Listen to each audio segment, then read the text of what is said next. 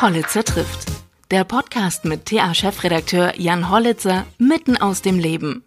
Präsentiert von jobsinthüringen.de, Ihrem Online-Portal für Jobangebote aus der Region.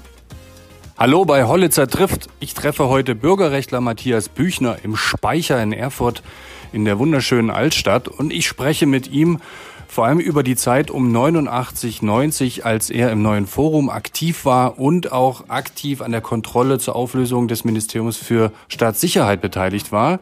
Er verrät mir auch, warum er in diesem Jahr zum ersten Mal das Dschungelcamp schaut er wusste noch nicht mal, auf welchem Sender das lief, warum er das als Intellektueller tut und er spricht auch über den Wendebegriff, den er ablehnt und der Landtagswahl in Thüringen wieder eine große Rolle gespielt hat und er bezeichnet die friedliche Revolution lieber als friedvolle Revolution.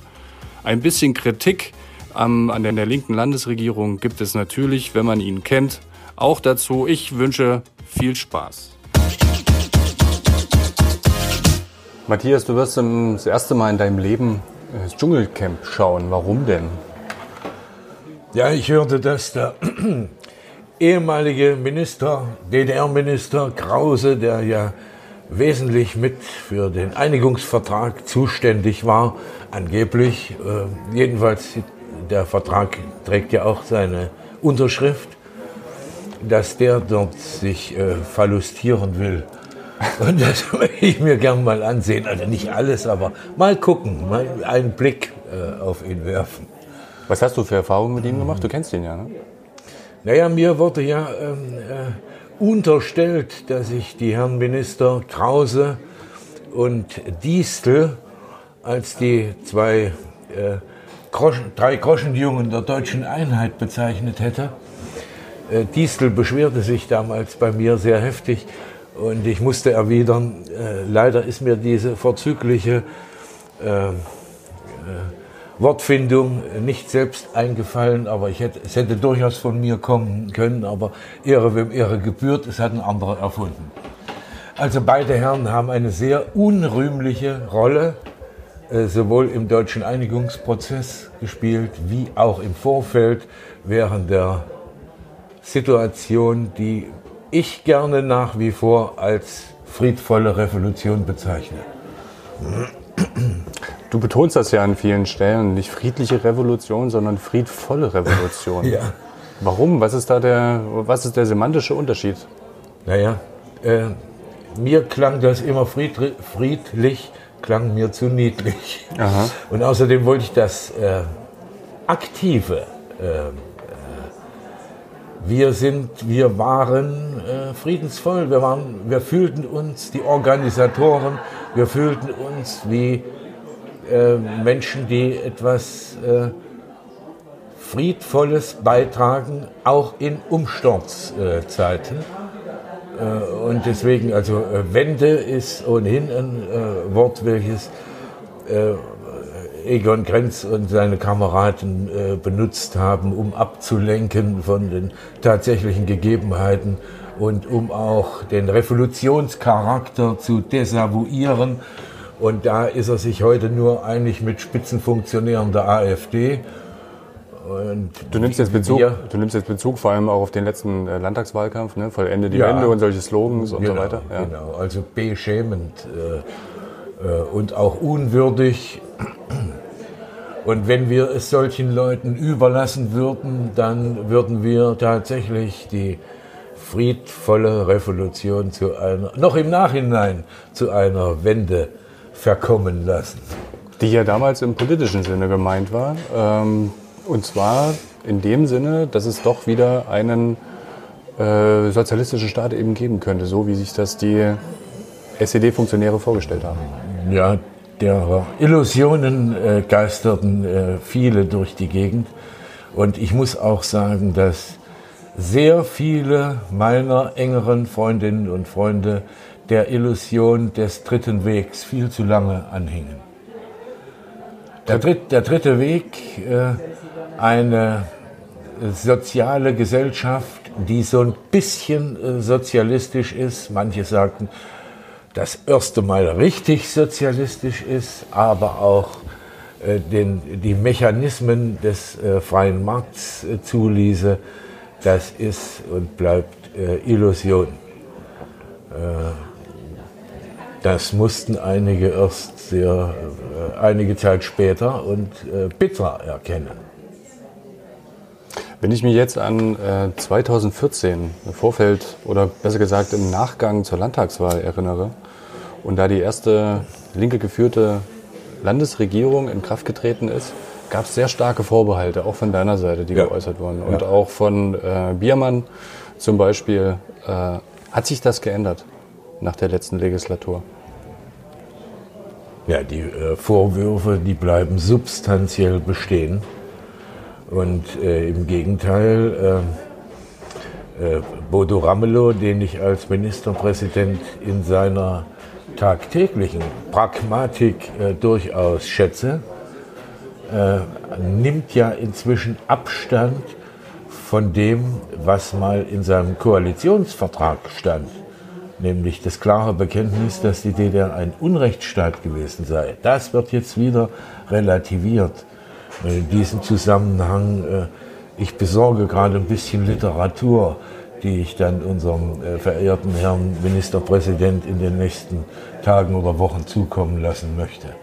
Aber ist diese Diskussion um den Unrechtsstaat nicht so ein bisschen Wortglauberei auch am Ende? Ja. Es ist ja, ich. Äh, er hat ja einen Zusatz. Ne? Er sagt, ich, er möchte diesen Begriff Unrechtsstaat nicht auf die DDR anwenden, sondern eher in Bezug auf das Dritte Reich und möchte diese beiden Systeme auch nicht miteinander vergleichen. Dennoch hast du deine Kritik ganz offen auch formuliert, dahingehend, wenn man diese Deutung eines Unrechtsstaats anderen überlässt, dann braucht man nicht, nicht zu wundern, wenn es andere politische Kräfte einfacher wird, stark und groß zu werden. Ja. Also die, die Frage des Unrechtsstaats, ich habe mir das nicht einfallen lassen. Es ist nicht mein Terminus. Ich würde viel härter mit der DDR umgehen, als Unrechtsstaat zu sagen. Und zwar? Ja, äh, die äh, Konstruktion war von Anbeginn illegitim.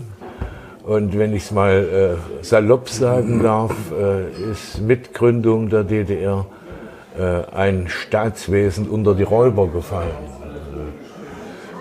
die Sozialistische Einheitspartei Deutschlands war zu keinem Zeitpunkt legitimiert. Also nach eigenen, äh, nach den damaligen gesetzlichen Grundlagen äh, hätte sie überhaupt nicht Partei, hätte sie gar nicht geschäftsfähig sein dürfen. Also um es genau zu sagen, die Vorgänger, äh, die kommunistische Partei ist rechtens gegründet worden und die SPD ist auch rechtens gegründet worden. Aber nach der Zwangsvereinigung hätten beide nach dem damals herrschenden Parteienlizenzierungsverfahren, sie hätten sich neu lizenzieren müssen.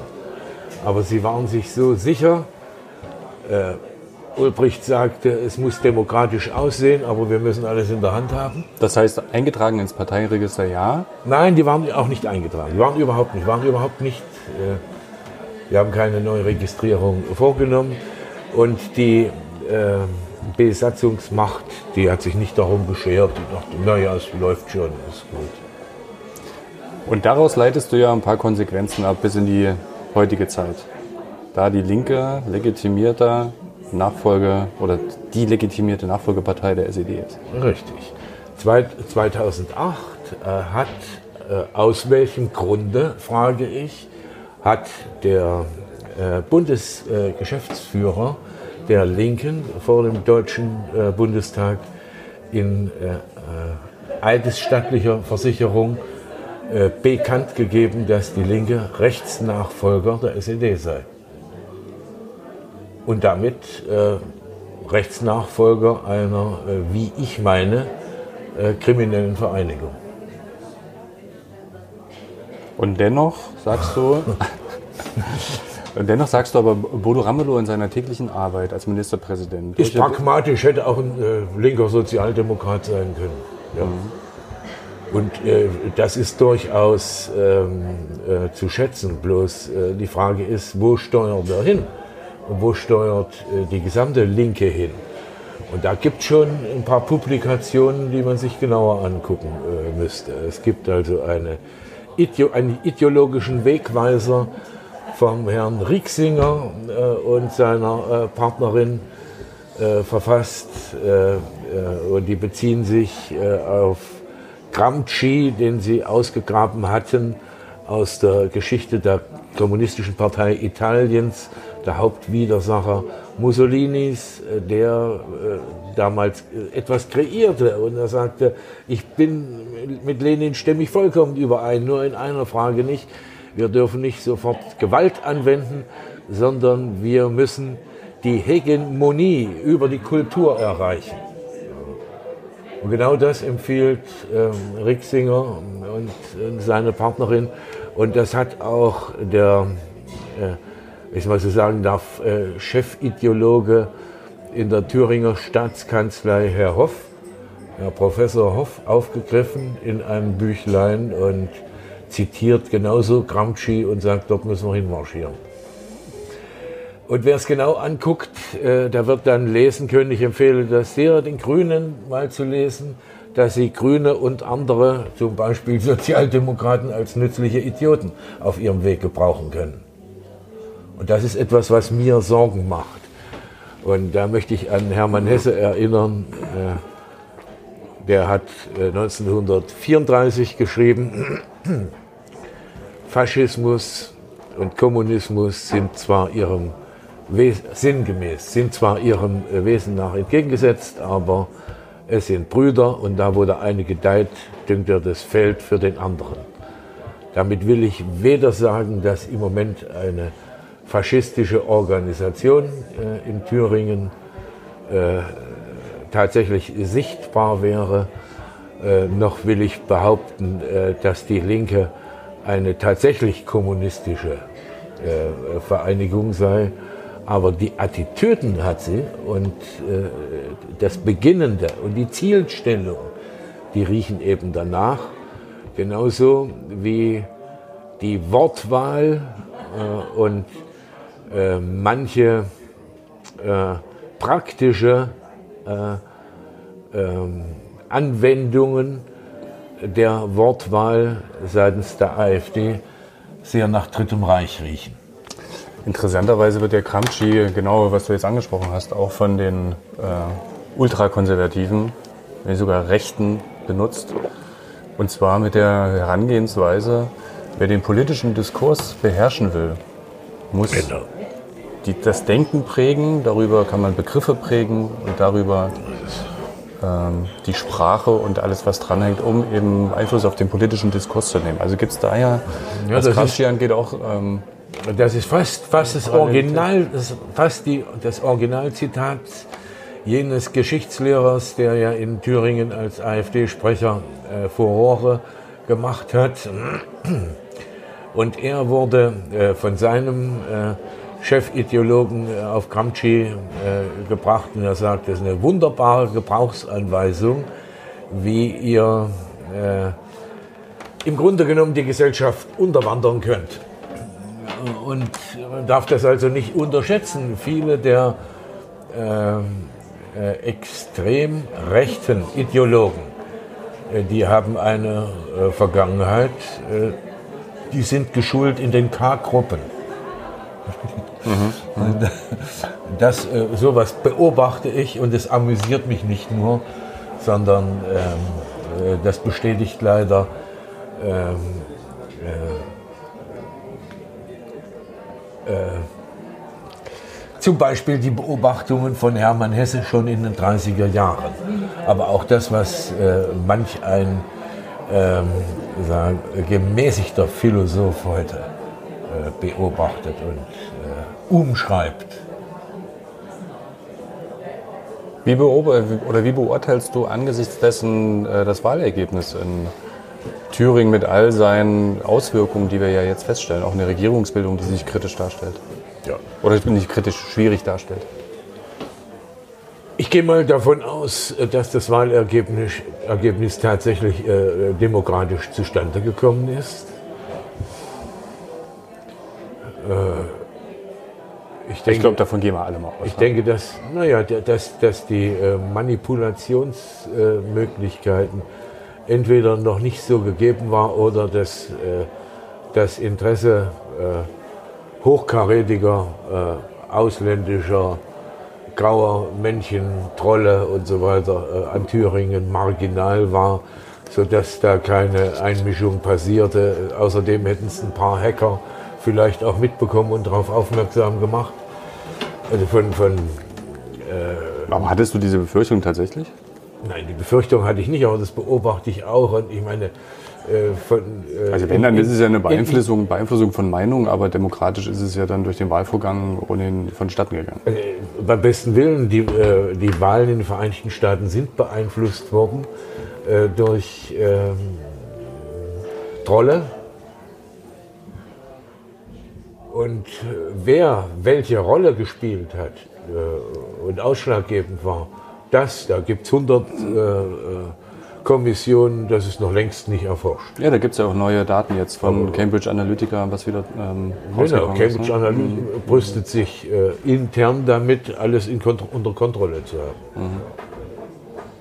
Und jetzt mit der Regierungsbildung? Aber ähm, das will ich auf Thüringen nicht, so wichtig ist Thüringen nicht. Aber die andere Frage ist, äh, es gab keine Hinweise darauf. Also selbst die, die kritischen äh, ähm, Computerexperten, äh, die äh, haben glaubwürdig dargelegt, dass kein, nicht einen Hinweis gehabt hätten, dass Thüringen datentechnisch manipuliert worden wäre, die Wahl. Mhm. So, insofern muss man, das, äh, muss man das anerkennen, demokratische Wahl und die Verhältnisse sind so gekommen, äh, wie sie sind. Also müssen die Akteure, die gewählt wurden, das Beste daraus machen. Und äh, im Moment scheint es so, als ob äh, eine Minderheitsregierung äh, sich bilden wird und äh, agieren wird. Und dann müssen die anderen Demokraten dann zusehen, dass sie äh, das alles, was einen Staat am Laufen hält, was die Funktionalität ausmacht, gemeinsam mit der Regierung tragen. Was hältst du von dem Vorschlag von der Projektregierung? Also Herr Althaus hat sich ja jetzt wieder eingeklinkt in die politische Debatte. Er war, hat sich jahrelang rausgehalten. Ja. Die CDU müsste sich ja. öffnen dahingehend, sollte nicht blockieren, sollte der linken Regierung oder auch ein Bündnis nicht im Wege stehen, sondern sich beteiligen. Naja, ich hatte ja mit, mit ähm, als äh, äh, Bundespräsidenten Gauck im letzten Jahr mal darüber gesprochen. Und er hat äh, etwas Ähnliches vor kurzem äh, vorgeschlagen. Genau. Und im Grunde genommen hat sich, äh, glaube ich, äh, Althaus durch Gauck inspirieren lassen. Aber vielleicht äh, trafen sich die, anderen, äh, die beiden auch schon vorher oder so, das weiß ich nicht. Dass der eine sich durch den anderen hat inspirieren lassen. Ja. ja. Aber was hältst du von Weil der Idee? Das schien mir so oder ähnlich. Was, was, was hältst du von, von der Projektregierung? Ist das für praktikabel? Ist, ist praktikabel. Ist praktikabel. Alle müssen sich am Riemen reißen. Äh, sagen wir mal, für äh, Demokratie ist dadurch, das tägliche politische Geschäft ist dadurch anstrengender. Für die Demokratie ist es gar nicht so schlecht. Kann es auch anstrengender also für, die, für, die, für die Bürger um neue Mehrheiten äh, genau. mühen. Und das kann ja auch länger dauern zum Teil. Das, ja, das kann länger dauern, aber äh, man kann ja auch im Wettstreit der Ideen zum Beispiel dafür sorgen, dass äh, bisher äh, äh herrschende bürokratische ähm, Übertreibungen einfacher gemacht werden.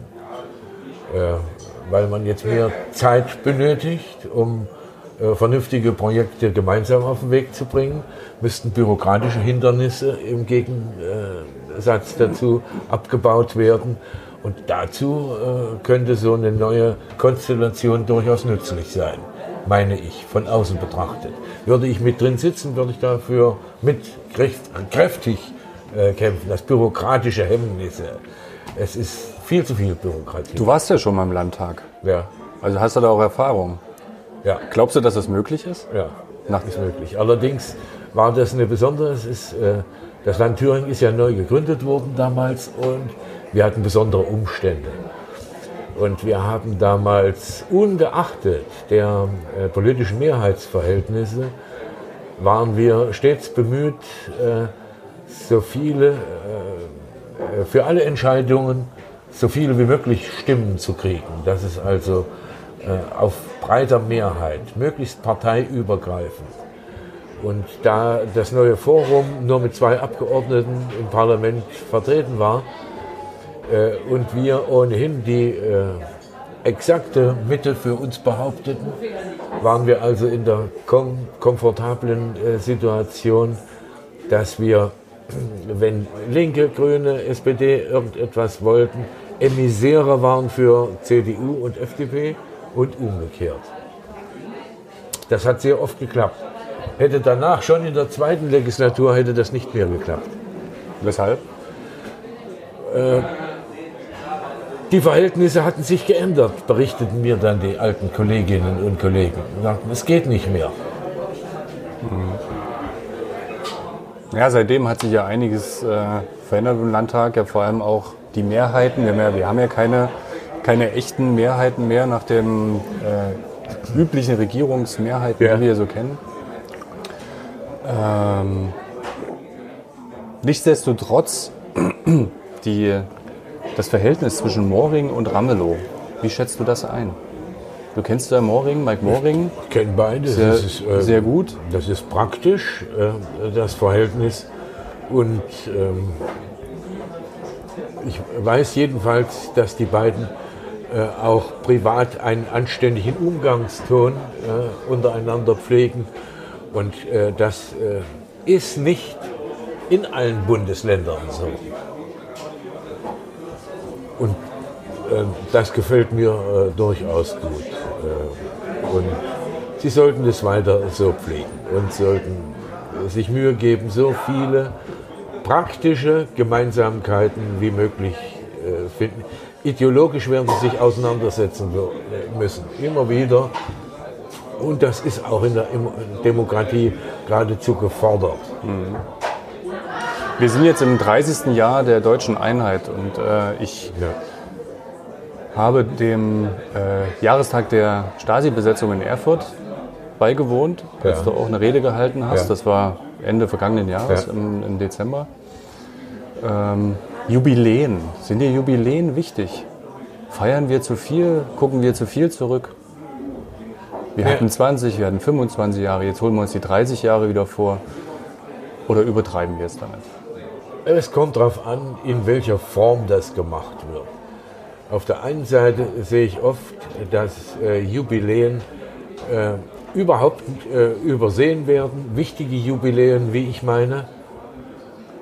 Und zum anderen sehe ich, äh, dass bestimmte Dinge, und da denke ich an äh, viele Medienbeiträge äh, zum 30. Jahr der friedvollen Revolution, dass das so lange insbesondere im Fernsehen gesendet wurde, bis es den Leuten zu den Ohren raushing und dann, äh, sie übersättigt waren. Also das ein besseres Maß würde ich freundlich empfehlen. Naja, gut, Aber, aber richtige Jahrestage, die sollten gefeiert werden. Ich muss euch immer ein Beispiel, ein anderes Beispiel bringen. Und zwar, nun streiten sich ja die Historiker und die äh, äh, äh,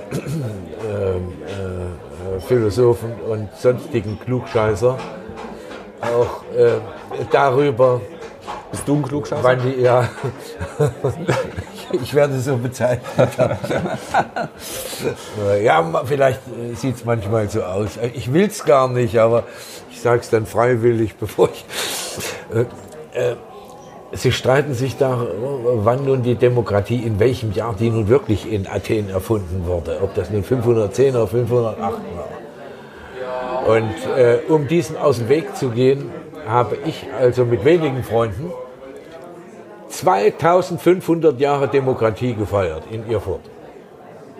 Äh, und zwar 1990 und 1992. Und was soll ich sagen? Wir waren die Einzigen. Niemand hat daran erinnert. Jeder Pups, der mal zehn Jahre alt ist, der wird in der Geschichte, der wird aufgeblasen und zu einem Event gemacht. oder 2500 Jahre Demokratie. Haben ein paar Hanseln, haben das mal richtig schön Rotwein klingen lassen. Na gut, die Gelegenheiten muss man sich ja auch immer schaffen, um ein bisschen zu feiern. Ne? Genau. Und noch heute ärgere ich mich, dass ich, ich hätte eigentlich äh, auch äh, so mit List und Tücke ein großes Event äh, anstiften müssen. Dazu. 1990 wäre ich vielleicht in der Lage gewesen, äh, äh, einige tausend Leute zusammenzukriegen. Ohne, ohne äh, äh, Handy und so weiter. Uns steht ja auch ein Jubiläum bevor. Am 16. Januar ist die erste Thüringer Allgemeine erschienen. Wozu ich herzlich gratulieren möchte. Vielen Dank. Ähm, und du warst ja auch im Vorfeld an einigen Gesprächen beteiligt, an der Umwandlung des Volks, SED-Bezirksorgan, in die erste unabhängige Zeitung damals. Äh, 16. Januar, da sind wir aber, ich will gar nicht jetzt weiter darauf eingehen. Ja. Bei einem ganz anderen Datum, wie schaust du denn auf den 15. Januar, die Blockade der Volkskammer in Berlin? Nee, die Blockade, die war am 12. Am 12. und äh, Und am- Stimmt, und am 15. und am war 15. wurde dann die, Staatssicherheitszentrale Staatssicherheitszentrale, ja. besetzt. Ja. Naja, die Situation, wie sie sich äh, äh, nicht nur mir darstellt, sondern auch äh, äh, schön deutlich durch Dokumente belegt ist, stellt sich so dar, dass wir noch im Dezember aufgeschreckt wurden durch einen Putschaufruf äh, von Genossen der Staatssicherheit aus Gera, der nicht nur DDR-weit erging, sondern auch ins Ausland. Äh, heute wir, morgen ihr, äh, alle äh, Genossen an der sichtbaren, unsichtbaren Front und so weiter, Also Putschaufruf gegen den runden Tisch, der sich damals gebildet hatte. der, der dabei war, sich zu bilden. Ja, Und äh, auch gegen die äh, Bürgerkomitees, äh, die schon in allen Bezirken äh, existierten, bis auf Berlin. Und auch äh, natürlich gegen die Organisation der neuen äh, Parteien äh, äh, und, und Bürgerbewegungen, äh, die sich leider damals nicht Bürgerrechtsbewegungen nannten, obwohl es die meisten waren. Aus irgendeinem Grund wollten sie aber Bürgerbewegungen immer genannt werden. Ähm, äh, die Frage ist, wer hat am meisten Bürger bewegt? War damals die CDU, also müsste man, wenn man diesen Terminus ernst nehmen will, sagen, die CDU äh, war die größte Bürgerbewegung in der DDR, was wiederum natürlich nicht stimmt. Aber in, in dieser Zeit ähm, äh, war es so, dass äh, wir erschreckt waren. Jetzt äh, äh, führte ich beispielsweise in Erfurt Gespräche mit Zoll, mit äh, Grenztruppen, mit insbesondere mit der vierten äh, Modschützendivision. Fälschlicherweise wird da noch äh, Kom Kompanie geschrieben, habe ich nie gesagt. Ist Eine Division ist schon eine richtige militärische Einheit gewesen. Und äh, die versicherten uns, dass sie das Bürgerkomitee beschützen werden. Also falls es tatsächlich zu Putsch-Situationen kommen werden. Und dass sie auch, äh, Vor allem bei den Demos dann, auf denen ihr zusammengekommen habt? genau, und sie waren auch bereit, vor den Demos zu sprechen. Und die, das war, die Politoffiziere kamen dann tatsächlich und haben Reden gehalten. Ähm, In Absprache mit uns. Ich habe sie auch dann vorgestellt und habe begrüßt unsere Freunde von der Nationalen Volksarmee. So. Und gab es da Applaus oder nicht? Ja, klar. und und äh, äh, dann mussten wir feststellen, dass es längst schon einen Verfassungsschutz der DDR gab. Und zwar, ich glaube, seit dem 16. äh, Dezember. Und das wurde immer bestritten, aber man brauchte nur, ich hatte die Telefonnummer, ja, ruf mal an, Verfassungsschutz der Deutschen Demokratischen Republik, sie melden sich schon. Und wir gingen dann durch äh, und ich muss sagen, ich habe also selbst die Ernennungsurkunden noch beschlagnahmen können, um sicherzustellen, Beweismaterial, da gibt es schon einen Verfassungsschutz, einen illegitimen Verfassungsschutz, der arbeitet. Währenddessen wir noch nicht so weit waren, dass wir die Staatssicherheit wirklich abgebaut hätten, bauten die schon einen Verfassungsschutz auf. Äh, das berieten wir dann in den Entscheidungsgremien äh, des Bürgerkomitee, anderer Bürgerkomitees, aber insbesondere des neuen Forums, welches die beste Organisationsstruktur damals hatte. Äh, und in äh, allen südlichen Bezirken wurde vereinbart, wir werden die Regierung respektive die Volkskammer zwingen, dieses illegitime Treiben zu beenden. Ansonsten werden wir zur Ultima Ratio greifen und einen Generalstreik ausrufen. So, die Streikbereitschaft wurde tatsächlich bis zum 9.1. Äh, hergestellt. Äh, die Vertreter aus äh, Suhl, Gera, Halle, Leipzig, damals noch Karl-Marx-Stadt, Dresden, also die Südbezirke, gaben wir durch. Streikbereitschaft ist hergestellt.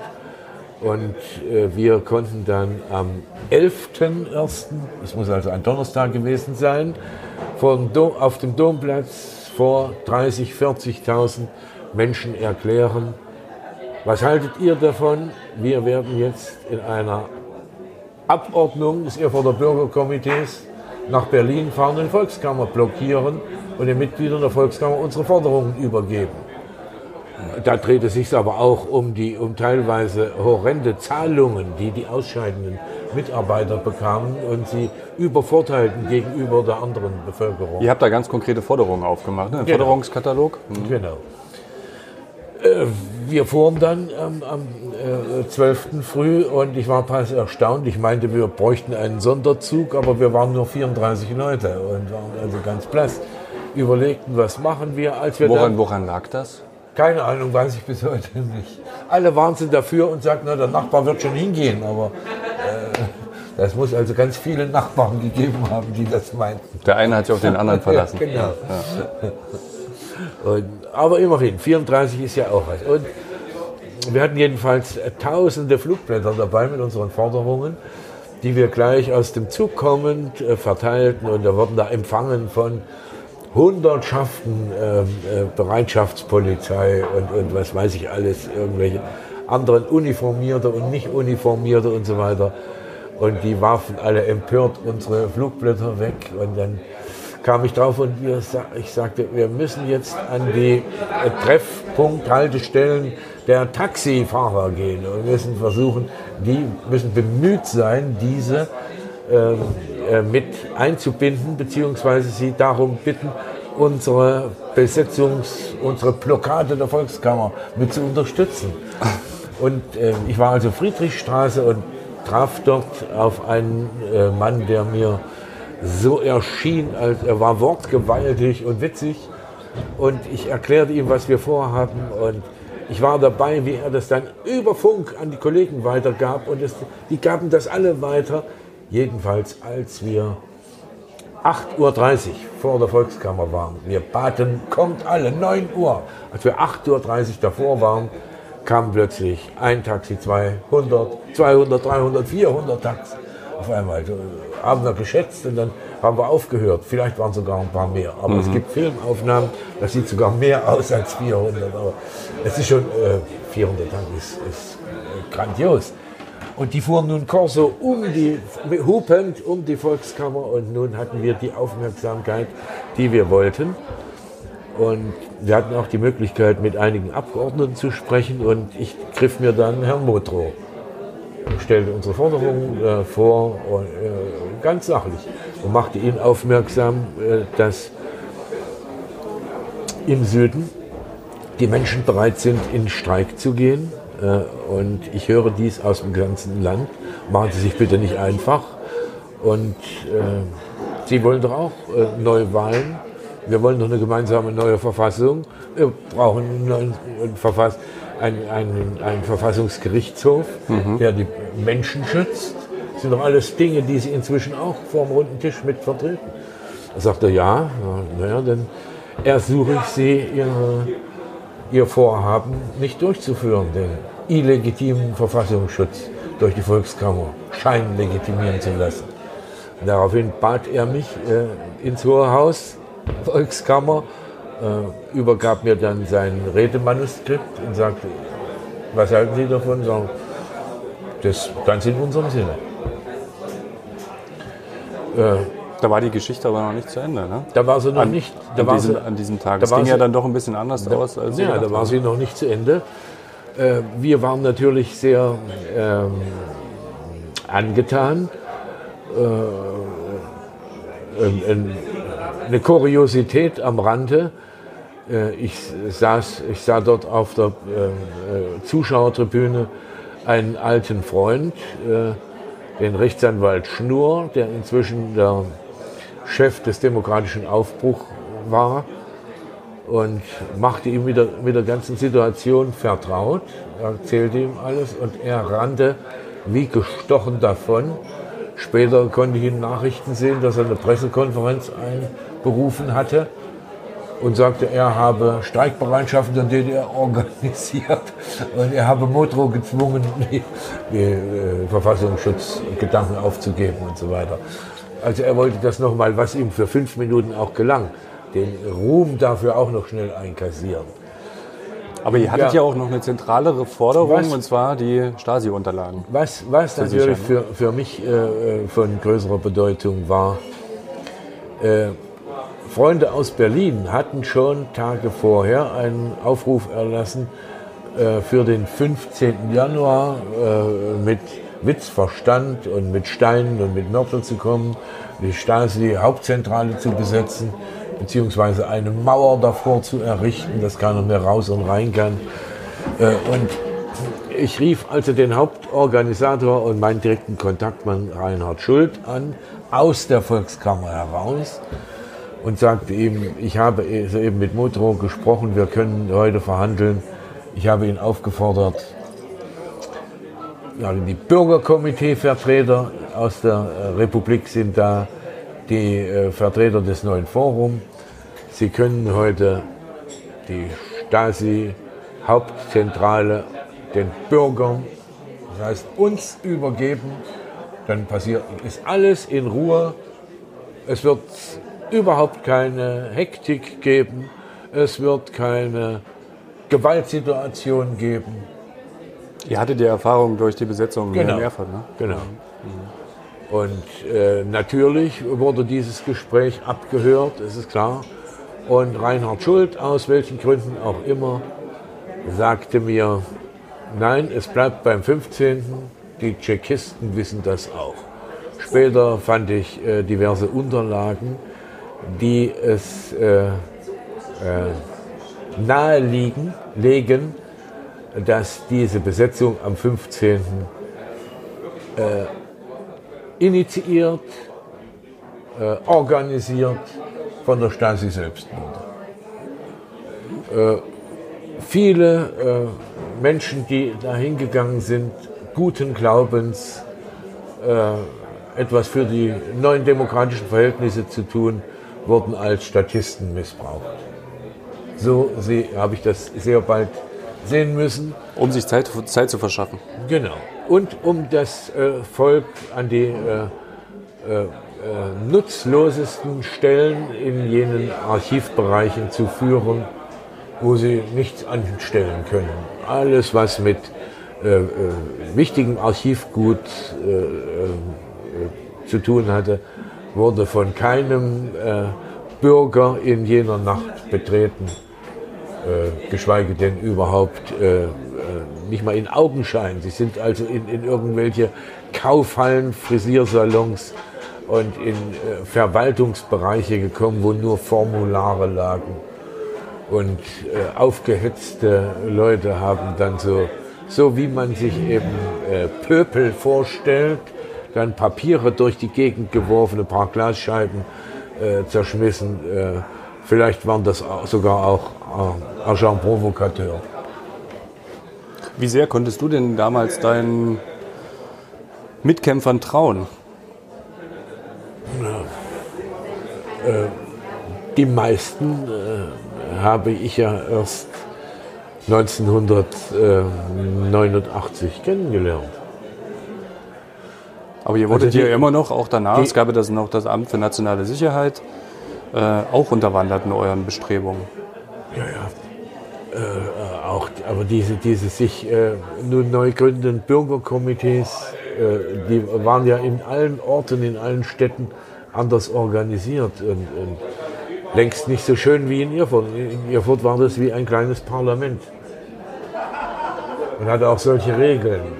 Und damit, sagen wir mal, vom Demokratieanspruch her äh, am meisten, am, am meisten äh, qualifiziert.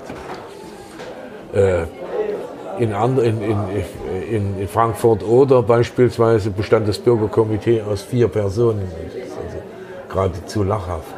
Bei uns war allein die Bürgerwache äh, über die ganze Zeit hinweg betrachtet, hatten sich da über 3000 Menschen eingeschrieben. Aber es gab ja in einigen Komitees auch ehemalige Amts- und Würdenträger, die dann auf einmal mit an der Abwicklung beteiligt werden sollten. Ja. Also es konterkarierte sich selbst, das System. Ja, und manche hatten sich auch einfangen lassen. Und das hing aber, das begann schon damit, als Motro aufforderte, eine Regierung der nationalen Verantwortung zu, äh, neu zu konstituieren oder seine Regierung so umzubilden, dass auch äh, Vertreter der Opposition äh, dort äh, als Minister und Staatssekretäre eintreten können. Ich war damals vollkommen dagegen, konnte mich aber nicht durchsetzen und musste mit Schrecken feststellen, dass viele oder einige äh, oppositionelle Freundinnen und Freunde geradezu versessen darauf waren und in Streit untereinander gerieten, wer wird wohl jetzt Minister. Äh, dass es so schnell geht und dass es so peinlich äh, war, darüber ist äh, selten gesprochen worden. Äh, es erschüttert mich noch heute. Mhm. Ist das ein ich, Grund dafür, dass wir im Prinzip gibt es ja kein einheitliches Gedenken oder äh, ein würdiges Gedenken an die friedvolle Revolution, wie du es bezeichnest. Es war halt eine Massenbewegung, sie war aber auch sehr zerfasert und es gab nicht den einen Helden der friedlichen Revolution, weil wir feiern ja sehr oft Helden. Ist das eine Schwäche im Nachhinein gewesen? Ja, sagen wir mal, Bärbel Bulay war schon sowas wie die Jeanne d'Arc der Revolution, aber äh, sie, hat ja, sie ernte, äh, endete ja nicht auf dem Scheiterhaufen. Aber immerhin, sie ist äh, also wir haben kein, krank geworden in dieser Zeit. Also wir haben im Prinzip kein gesamtdeutsches äh, Erinnern so richtig daran ja, würdiges. Äh, sagen wir mal, ich bin ja froh darüber, dass sich die Heldenmythen da relativ klein halten. Äh, ich bin zwar jedes Jahr erstaunt, dass ein paar mehr Helden plötzlich dastehen, die ich keineswegs 89, 90 gesehen habe. Zum Beispiel? Aber, na, irgendwelche Gesichter, die plötzlich damit auftauchen und äh, was weiß ich, beim Bundespräsidenten oder eingeladen werden. Oder Mit Bärbel Boley hatten wir damals, damals ja auch eine, eine starke Frau, du hattest eben gesagt, Jeanne d'Arc. Frauen haben ja auch eine sehr große Rolle gespielt bei der Stasi-Besetzung hier in Erfurt. Ja, ja. Sie waren im Prinzip Du hattest ja mal gesagt, die mutigsten mit am Anfang, ne? was ihr euch gar nicht so hättet vorstellen können. Naja, äh, in gewisser Weise auch verrückt. Also auch, äh, es, es, grenzt ja fast an Übermut. Äh, sagen wir mal so, äh, die Situation stellte sich am 3.12. so dar, dass äh, in, in vielen Bezirken wollten die aufgebrachten Bürger schon wissen, was macht die Stasi da. Das war irgendwie der Hauptgegner. Und äh, wir trafen uns am äh, 3.12. in Grünheide, in dem ehemaligen Wohnort vom, vom äh, Hafemann und waren da in der, in der Kneipe im, im Krug äh, und berieten und hatten äh, interessante Nachrichten, die da reinkamen. Schalt Golodkowski hatte sich gerade abgesetzt. Ja, wer ist Schalt Golodkowski? Dann schon ein paar Mal gehört. Wussten Bereich kommerzielle Koordinierung. Ah, als wir dann mitbekamen, war Antiquitäten, Waffenhandel wussten wir schon. Unsere Freunde äh, äh, äh in, in äh, Rostock Land hatten gerade das Waffenlager, äh, äh, was IMES oder auch zu diesem Schalk-Imperium gehört, besetzt. Da dachte man, ist ja. Dann hörten wir aus der gesamten DDR, dass überall die Schornsteine rauchen, also Unterlagen vernichtet werden, selbst da, wo keine wo Gasheizung oder so ist. Dann äh, wusste ich definitiv äh, von Erfurt, dass seit Tagen Filme verbrannt werden, äh, was die Stasi nicht ahnte, dass wir äh, durch die Bezirkshygieneinstitution, durch einen Arzt über Jahre schon immer auf dem Laufenden waren über die Luftwerte und über die Bodenwerte und über die äh, Gewässerproben und so weiter. Und da hatten wir nicht etwaige, sondern wir hatten die exakten Werte. Und wir wussten also, dass seit drei Tagen mhm. Filme verbrannt werden. Definitiv. Und nicht Mutmaßungen, was dann später alles so erzählt wurde. Und äh, auf dem Tisch in, in Grünheide lag, besetzen wir Adlershof oder nicht? Adlershof, Fernsehfunk der DDR. Ich war also strikt dagegen. Äh, konnte mich argumentativ durchsetzen. Äh, aber äh, wir bekamen auch Nachricht aus Berlin, denn dort äh, tagten verschiedene andere interessante ähm, Menschenvereinigungen. Einmal Kultur- und Kunstschaffende im Palast der, Re im Palast der Republik oder im oder in Friedrichstadt, das weiß ich schon gar nicht mehr. Friedrichstadtpalast vielleicht auch. Mhm. Würde äh, auch passen. Äh, und aber was anderes. Äh, der Frauen, der Deutsche Unabhängige Frauenbund wurde an diesem Tag äh, gegründet. Und die Erfurter Frauen für Veränderung wurden gar nicht eingeladen und waren stinksauer, dass sie dort nicht. Das ist ja auch ein interessanter Hintergrund. Äh, und äh, dass jedenfalls von den kulturschaffenden äh, Künstlern, die hatten mitbekommen, dass in der FDGB, Freier Deutscher Gewerkschaftsbund, Zentrale äh, äh auch äh, Unterlagen vernichtet werden, verschafften sich dort Zutritt, stellten fest, dass ohne jegliche Belege größere Mengen D-Mark aufgefunden wurden, holten die Staatsanwaltschaften, die Staatsanwaltschaft leitete ein Ermittlungsprüfverfahren ein. Damit wussten wir, es geht. Wenn man mhm. die jetzt ranholt, es geht. Mhm. Das war dann für Erfurt auch wichtig. Mhm. Und wir äh, machten dann äh, einen Aufruf, äh, ein, Flugblatt an die Bürgerinnen und Bürger. Ihr wisst, Bürger, ihr wisst wo welche sind unsere Unterlagen, die verbracht werden sollen. Da, Funktionäre, die begeben sich ins Ausland, aber überall werden auch Akten vernichtet. Wir müssen das jetzt retten und wendet euch an die Bürgervertretung äh, eures Vertrauens in eurem, weil wir wussten, im einen war demokratischer Aufbruch stärker, im anderen neues Forum, dann gibt es Initiative für Frieden und Menschenrechte und so weiter, Demokratie jetzt und so weiter. Äh, und dass die nun in Erfurt äh, zuerst, das Ding war, äh, ist durchgegeben worden. Zuerst brachte ich das an äh, ADN, Deutsche Na DDR-Nachrichtendienst, die das auch tatsächlich weitergaben. Äh, und dann äh, ist das aber auch von Freunden gedruckt worden über Nacht und was weiß ich, 4000 Exemplare sind Briefkasten, in Briefkästen in der Innenstadt äh, versenkt worden.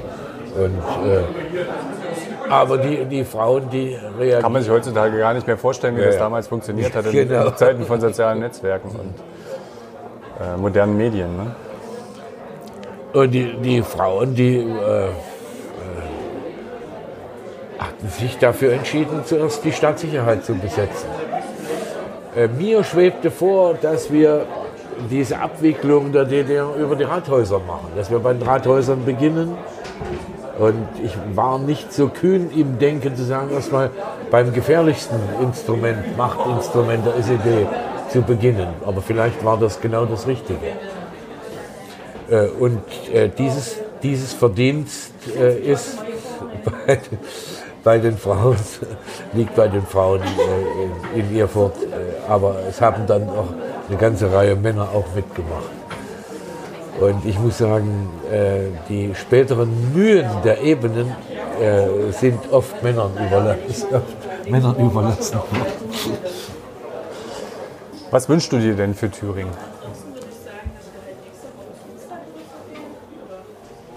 Oder vielleicht fassen wir es auch weiter. Was wünschst du dir für Deutschland? Oder denkst du größer als Bürgerrechtler? Ich denke auch Bürgerrechtler, viele waren damit gar nicht ja, so zufrieden, weil im Prinzip war der ja Menschenrechte. Ist, ist für mich ist, ist, die, ist dieser, dieses Korsett. Wir hauen dann gleich ab, wenn ihr. Äh, wir machen, wir machen gerade noch wir machen gerade einen Podcast, da könnt ihr dann alle mitmachen. Äh, also ich wünsche mir, äh, dass es nicht zum Krieg im Nahen Osten kommt. Es ist so gefährlich, was da im Moment passiert. Und es gibt zu viele unberechenbare Regierungschefs, äh, die im Moment in Amt und Würden sind.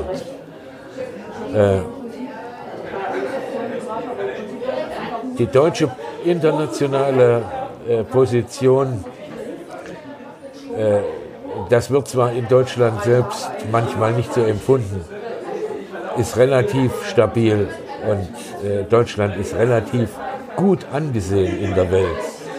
Das sollten wir nicht durch äh, übertriebenen Aktionismus auf der einen Seite oder durch fehlende Courage auf der anderen Seite verspielen.